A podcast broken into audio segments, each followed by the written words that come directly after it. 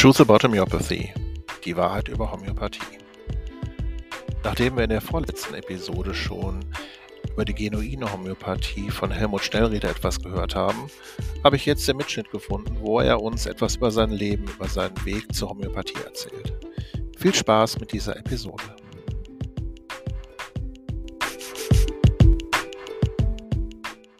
Hey, super, dass du die Zeit gefunden hast, dich heute mit mir ähm, hier hinzusetzen und einfach mal deine Geschichte zu erzählen, wie du zur Medizin und zur Homöopathie gekommen bist.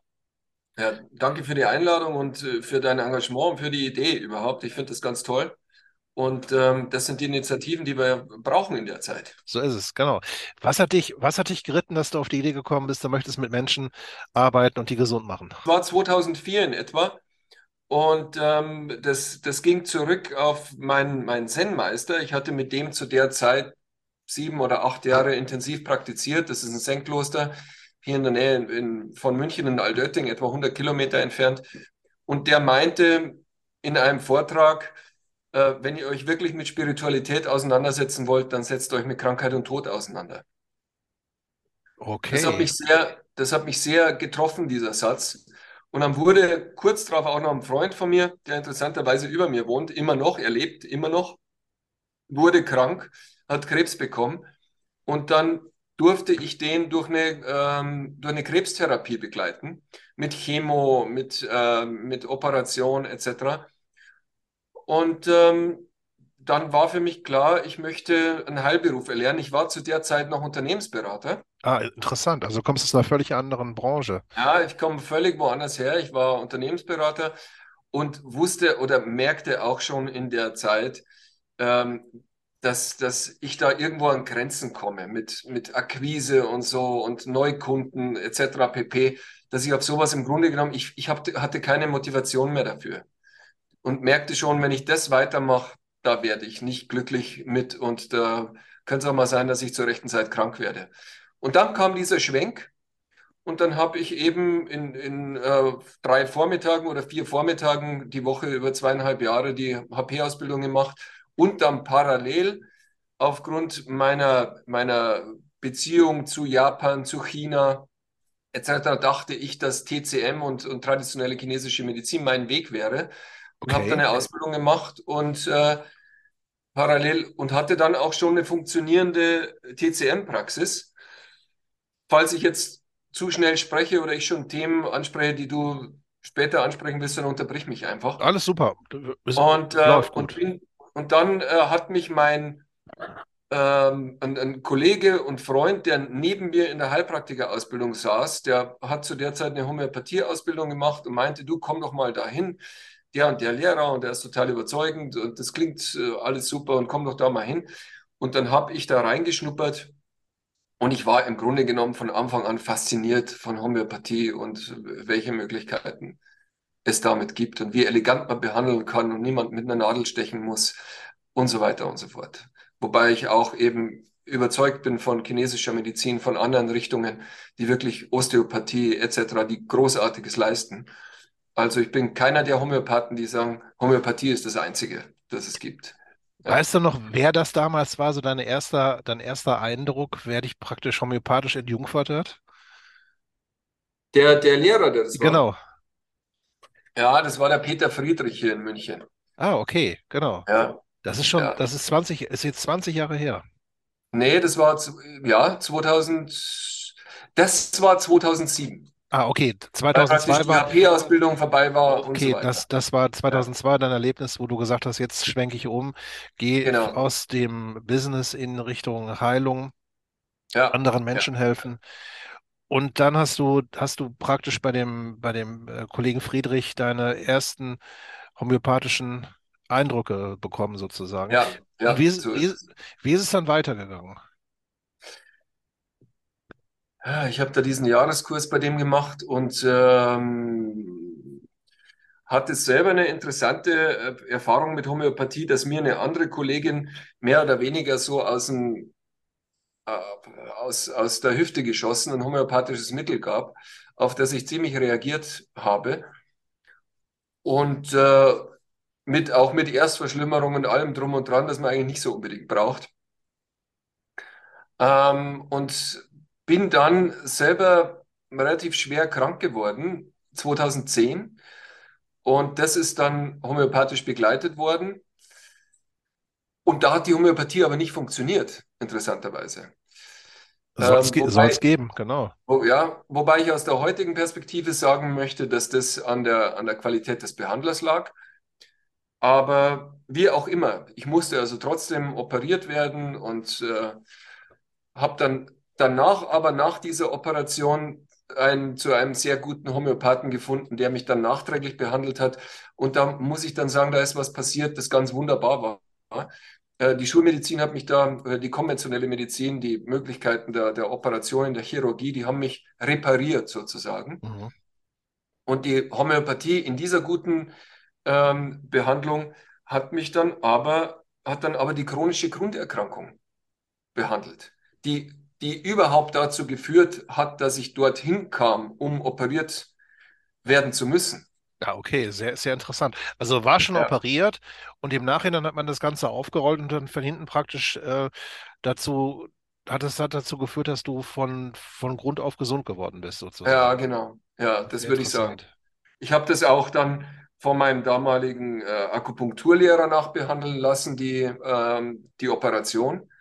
Ich glaube, das war auch sehr wichtig, aber die Homöopathie hat etwas geschafft, was wirklich einzigartig war, dass ich dann nach, nach einer bestimmten Zeit von Symptomen befreit war, chronischer Natur, ähm, die vorher ständig da waren und äh, die auch meiner Meinung nach von meinem heutigen Wissen aus gesehen in eine schwere chronische Erkrankung geführt hätten. Und das wurde grad, homöopathisch bereinigt. Da hast du gerade nochmal die Kurve gekriegt, ne, sozusagen. Das war aber echt, ja, ja, ja, ja. Und dann hast hm? du, dann hast du praktisch ähm, hast du Homöopathie weiter gelernt, hast den Jahreskurs gemacht und bist dann in der Praxis ähm, auf die Homöopathie umgestiegen oder wie, wie hat sich das dann entwickelt, dass du jetzt. Ja. Ich bin ja, dann im Grunde genommen, wenn ich mich so, ich kann mich nicht mehr genau erinnern, aber ich glaube, ich bin von heute auf morgen umgestiegen, habe keine TCM mehr gemacht. Also wie gesagt, ich bin von TCM überzeugt. Und ich glaube, dass die Leute eine, und ich weiß, dass die Leute eine super Arbeit machen. Ich war in Chengdu an der Uniklinik und habe mhm. da Praktikum gemacht und so weiter. Also ich habe da faszinierende Sachen gesehen. Ich fand aber von Anfang an, dass beide Teilbereiche so groß sind, dass ich überall mittelmäßig wäre, wenn ich so ist es. Du kannst, auf, du kannst auf einer Hochzeit tanzen, sagen wir hier. Genau. Und gerade wenn du mit solchen umfassenden äh, Methoden zu tun hast, dann äh, wollte ich das nicht machen und habe dann auf Homöopathie umgestellt, ähm, habe dann auch durch den Kollegen, der mich also nach meiner Operation behandelt hat, bin ich zu George Vitulkas gekommen, ah. habe da den, den, die Online-Ausbildung äh, gemacht und dann wurde das, wurde das immer besser und immer professioneller. Die hat ja einen fantastischen Ruf, die Online-Ausbildung. Ja. Im ja. Kollegenkreis, weil das, das, ja. ne, mittlerweile kann man das sogar von zu Hause aus lernen, also schon echt, ähm, ja. weil Hast du den Golkens mal kennengelernt eigentlich in deinem Leben? Den Alfons Nein, Golkens? Leider, von dem habe ich nur gehört. Ja, weil das war der einer der besten, einer der besten Schüler ähm, von Vitulka so in den 80er Jahren. Und der hat dann in Hechtel, das ist in der Nähe von Hechtel-Exel, ein kleines belgisches Dorf, hat er praktisch ein, ähm, ein Zentrum aus dem Boden gestampft mit bis zu 18 schulmedizinischen Ärzten. Und er hat dann ähm, die Ärzte unter seine Fittiche genommen, die haben bei ihm die Ausbildung gemacht, durften bei ihm die Mittel lernen, die Anamnesen lernen und hat ähm, den Leuten das Handwerkszeug beigebracht. Also wir haben, wir hatten qualmende Finger ähm, beim Repertorisieren. Wir haben noch mit dem alten Kent repertorisiert und ja. haben da tatsächlich die Anamnese und ähm, also sehr, sehr praktisch gearbeitet. Das war in der Zeit vor dem Internet, vor den Handys, da mussten wir noch mit Büchern die Mittel rausschreiben. Ähm, und das war so mein erster Schritt in die Profi-Homöopathie. Und da zu sehen, dass mhm. eben so ein Riesenladen mit äh, homöopathischen Mitteln den ganzen Bereich medizinisch abdeckt, das war schon, das ja. war schon so, das war für mich, ähm, ja, das war wie Adrenalin, das zu mhm. sehen. Und immer ja. wieder Teil zu sein und vor allen Dingen dann auch in der Lage zu sein, auf dieselben Ergebnisse zu kommen. Das hat mir persönlich sehr viel Sicherheit in der Anamnesetechnik und in der, äh, in der Verschreibung gegeben. Aber mhm. nochmal zurück zu dir. Du bist dann also hast dann praktisch relativ zügig von der von einer gut laufenden ähm, traditionellen chinesischen Praxis umgestellt auf die Kügelchen. Na, was haben die Patienten dazu gesagt? Ich weiß es nicht mehr. Das war für mich so klar, das war mir, ich habe nicht drüber nachgedacht, das war mir egal.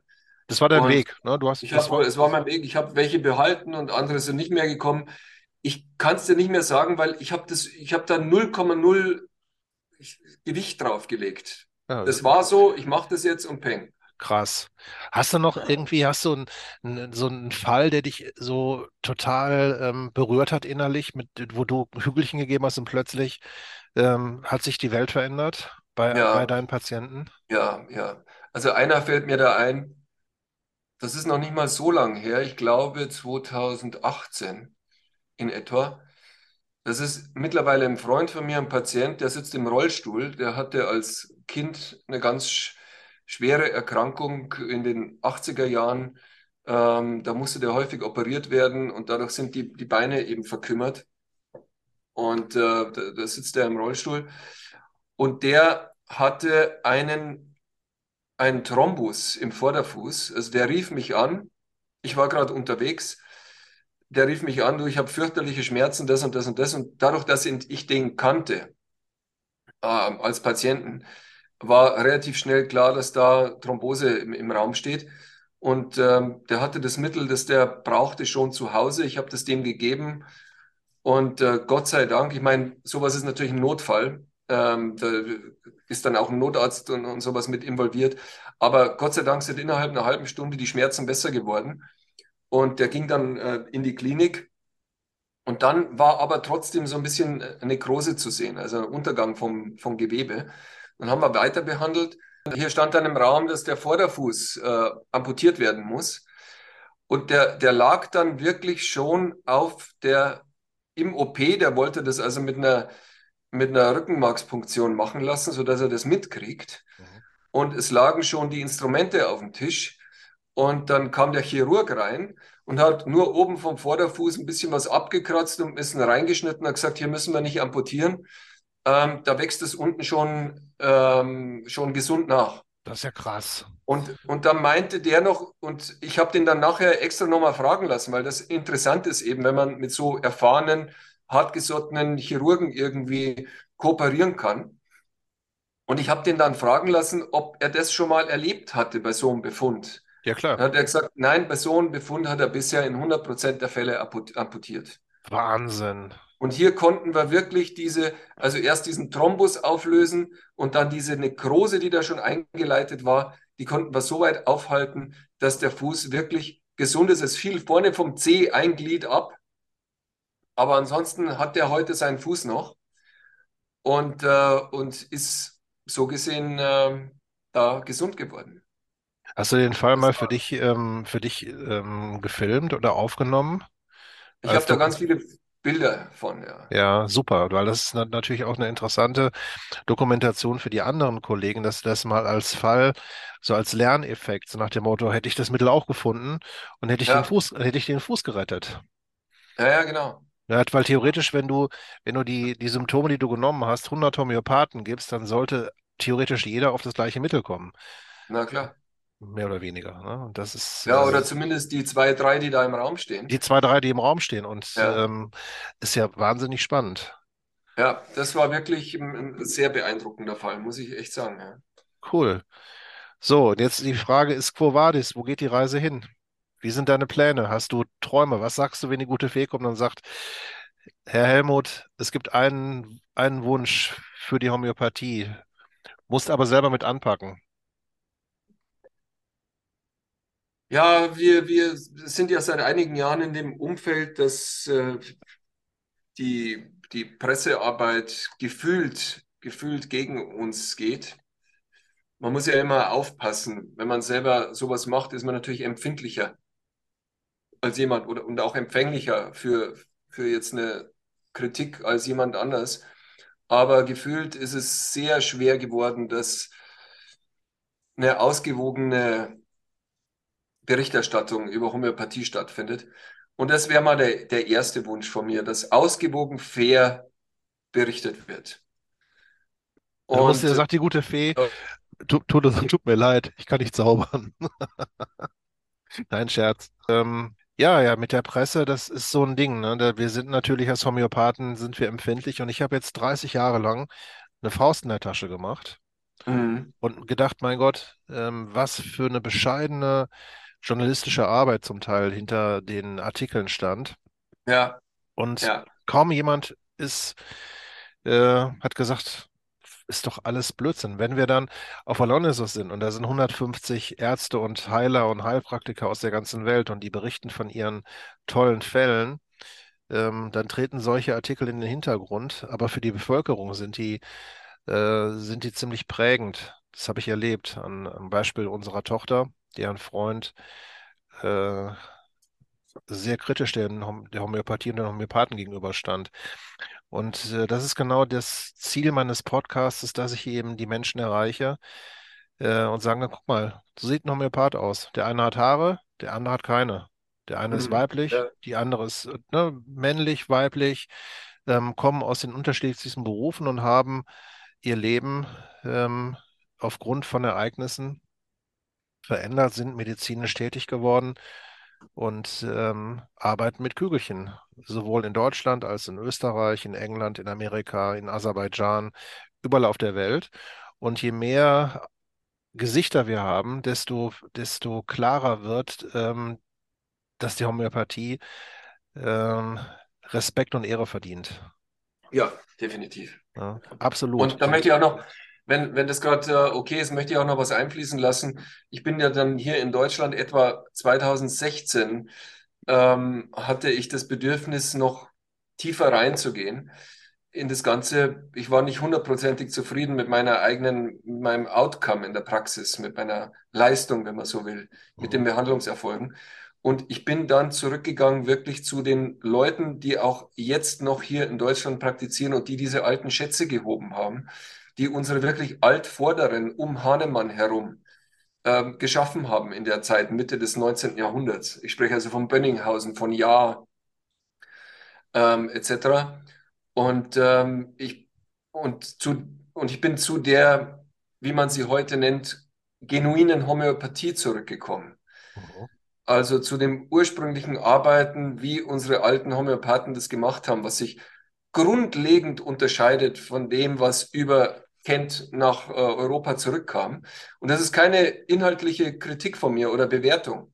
Diese klassische Homöopathie, die in Richtung Kent tendiert, wie auch, wie ich sie von George Vitulkas gelernt habe, die funktioniert. Keine Frage. Es gibt hochgradig äh, erfolgreiche Leute damit.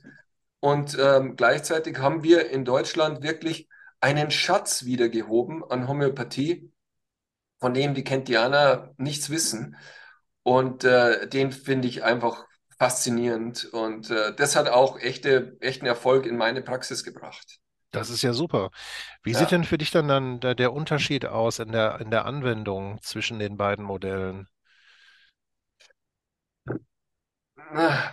Das auf die Schnelle in ein paar Ja, Worte zu fassen. du, da können wir mal, wir können da mal ähm, eine, längere Session drüber machen. Ich finde es sehr Ja, interessant, weil du aufgrund, weil du aus Erfahrung sprichst. Du hast beide kennengelernt ja, und ja, kannst, kannst bei beiden eben deine eigenen Erfolge ähm, differenzieren und genau sagen, ne? ja, Du hast ja ja, deine Gründe, warum du heute so arbeitest und nicht anders. ja, klar. Ja. Da machen wir noch mal eine eigene Episode Machen wir draus. das lieber so, ja. Ne?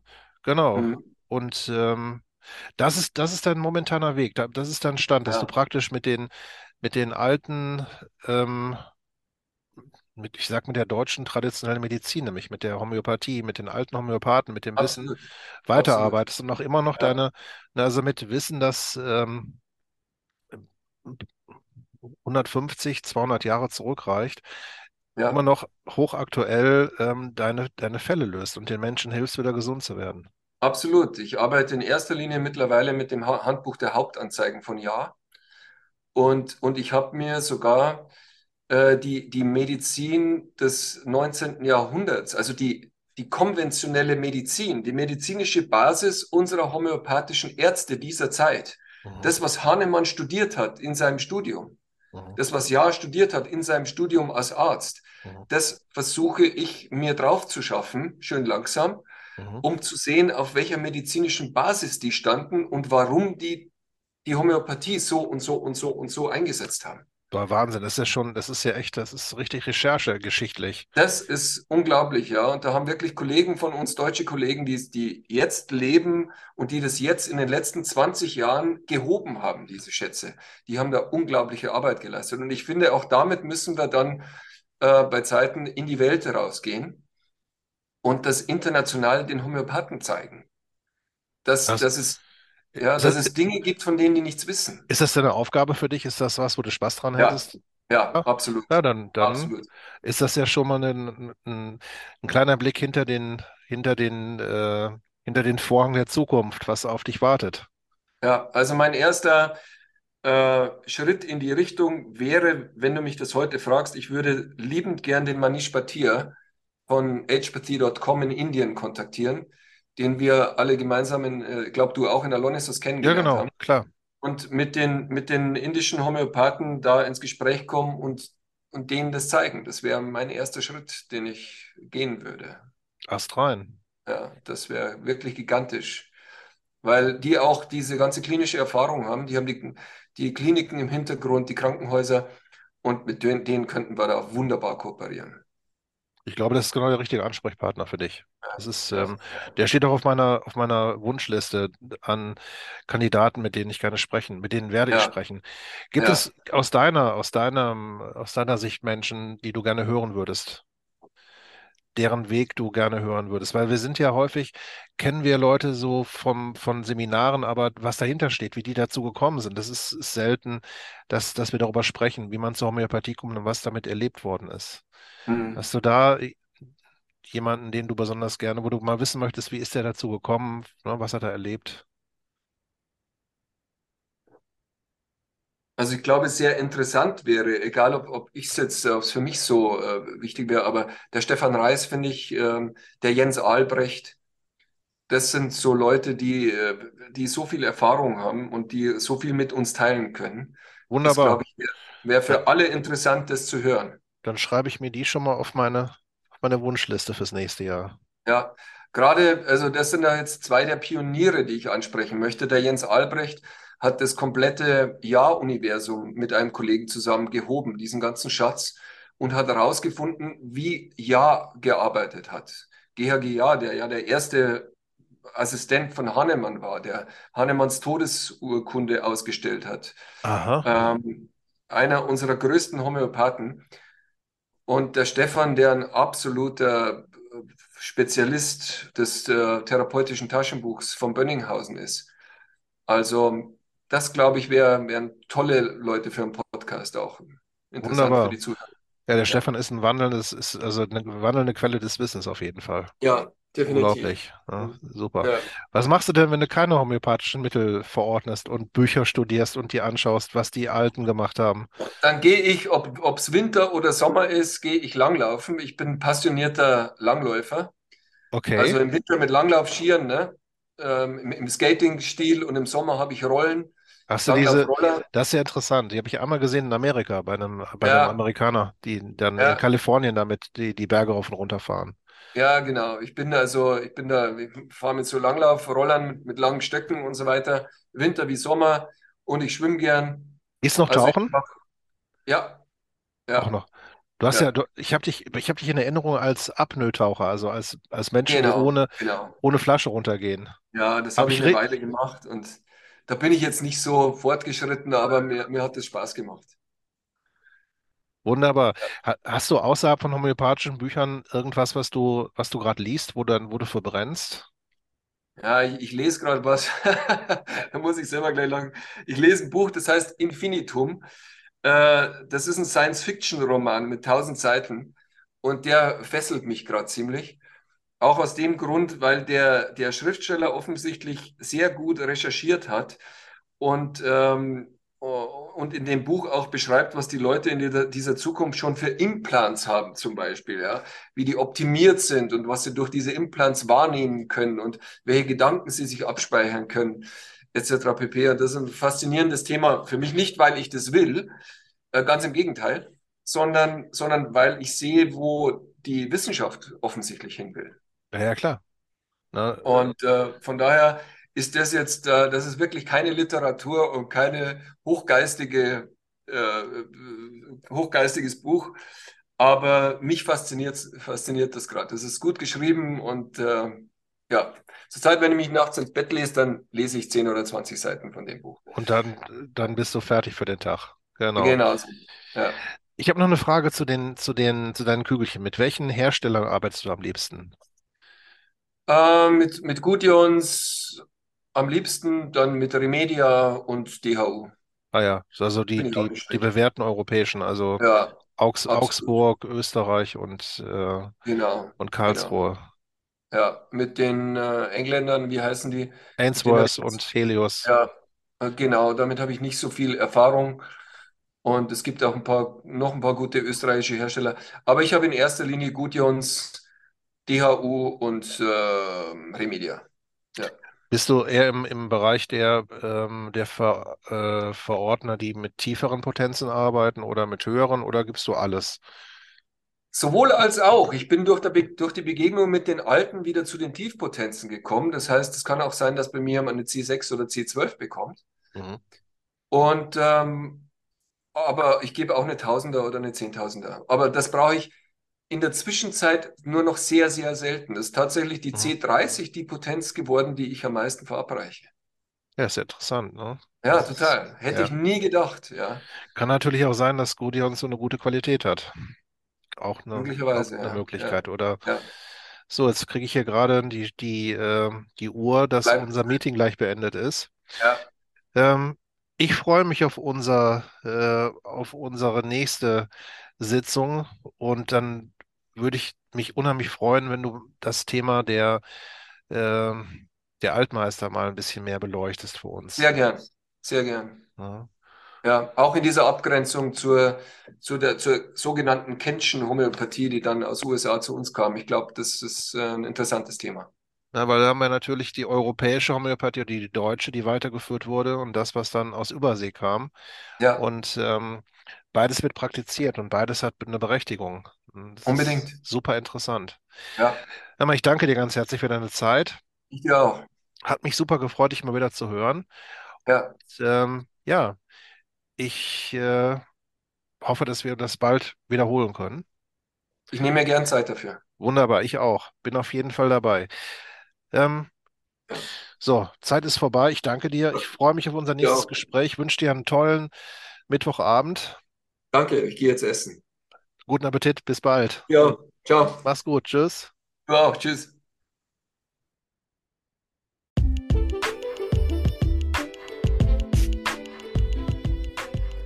Vielen Dank fürs Zuhören und immer dran denken, wer teilt, bleibt.